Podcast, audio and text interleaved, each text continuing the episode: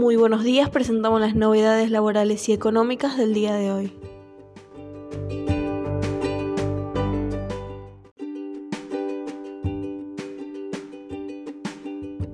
Ciradig. AFIP habilitó la devolución de percepciones del 35% en el F572. La Administración Federal de Ingresos Públicos habilitó el procedimiento para que los trabajadores y jubilados que pagan ganancias puedan solicitar la devolución de las percepciones del 35% que rige desde el 16 de septiembre pasado a cuenta de ese impuesto y de bienes personales por compras de moneda extranjera o consumo en dólares, establecido en la Resolución General 4815. En enero, AFIP había habilitado el procedimiento para que quienes no pagaran ganancias ni bienes personales pudieran realizar el trámite de devolución, pero estaba pendiente la posibilidad para quien estando en relación de dependencia pudiera descontar el pago a cuenta.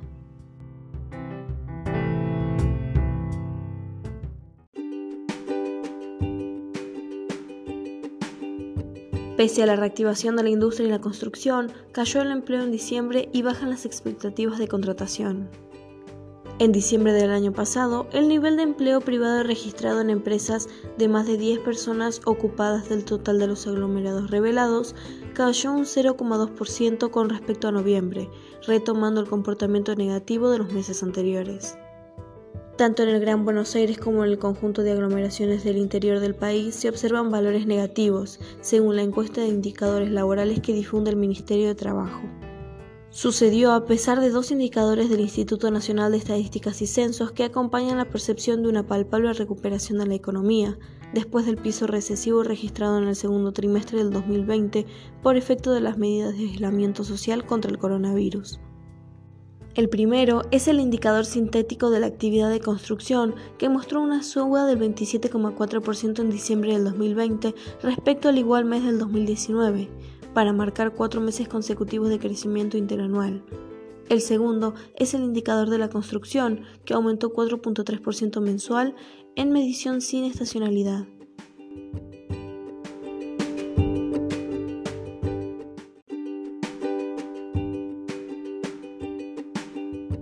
La moratoria ampliada 2020 trajo beneficios para contribuyentes cumplidores, específicamente para los monotributistas.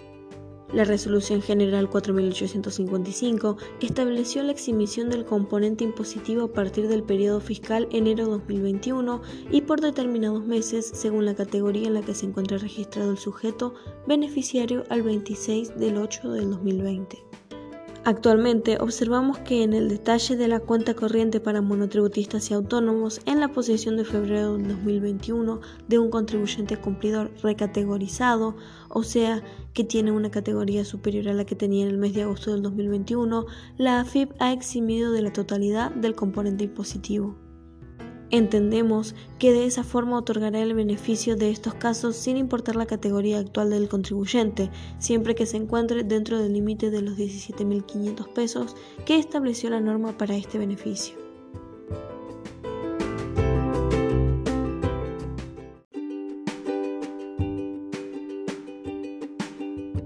En afip.gov.ar puedes descargar tu constancia de inscripción o de otro contribuyente con solo ingresar el número de quit.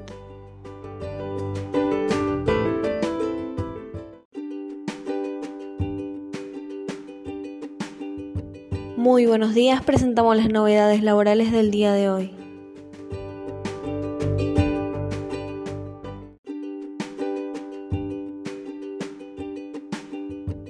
Bienes personales. AFIP incluyó un nuevo motivo para solicitar la excepción del pago a cuenta. La Administración Federal de Ingresos Públicos incluyó un nuevo motivo para solicitar la excepción del pago a cuenta de bienes personales fuera del país, a través de la Resolución General 4931 del 2021. Se trata de una modificación al artículo 4 de una resolución publicada por el ente recaudador a principios del 2020. En aquella oportunidad se estableció las condiciones que se tienen en cuenta para que las personas puedan solicitar que se los exima del ingreso del pago a cuenta. A. Cuando hubiera ejercido la opción de repatriación de activos financieros en términos establecidos por la Ley de Solidaridad Social y Reactivación Productiva. Y B. Cuando declaren que no son titulares de bienes sujetos al impuesto al exterior.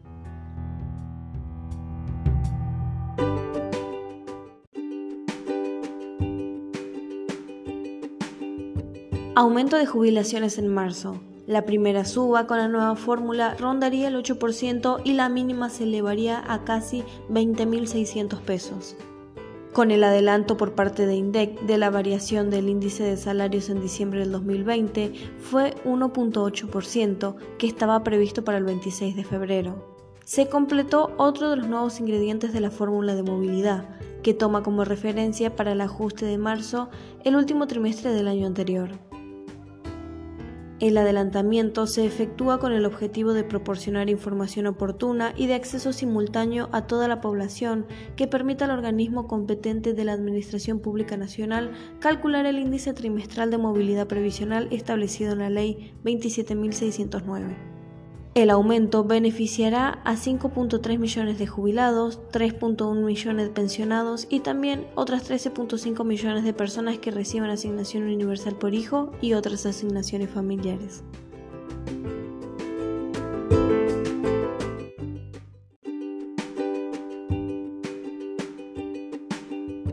Dejarían de pagar ganancias unos 45.000 tucumanos.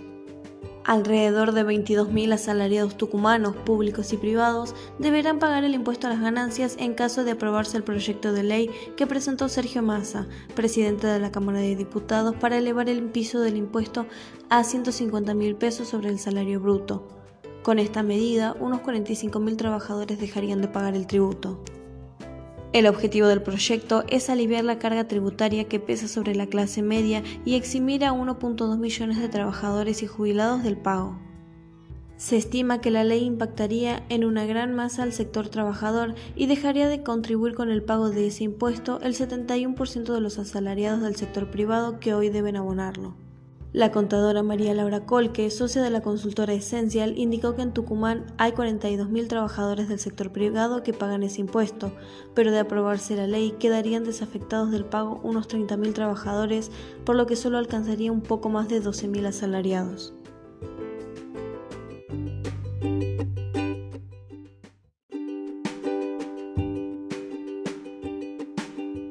La ley de Home Office entra en vigencia tus derechos como empleado y en qué consiste el contrato de teletrabajo. El gobierno avanzó en la reglamentación de la ley de teletrabajo que intenta poner un marco al home office. De esta manera, la resolución 54 del 2020 del Ministerio de Trabajo publicada el viernes estableció la, la entrada en vigencia a partir del 1 de abril. La norma no es aplicable cuando la prestación laboral se lleva a cabo en los establecimientos de clientes o en casos en los que se realice en el domicilio del empleado, pero en forma esporádica y ocasional. Es aconsejable firmar un acuerdo entre el empleador y el trabajador en el cual consiste lo siguiente la voluntad del trabajador para teletrabajar, tiempo y habitualidad, el detalle de equipamiento y compensación de gastos, la forma de monitoreo para el empleador teniendo en cuenta la preservación de intimidad del trabajador y su familia.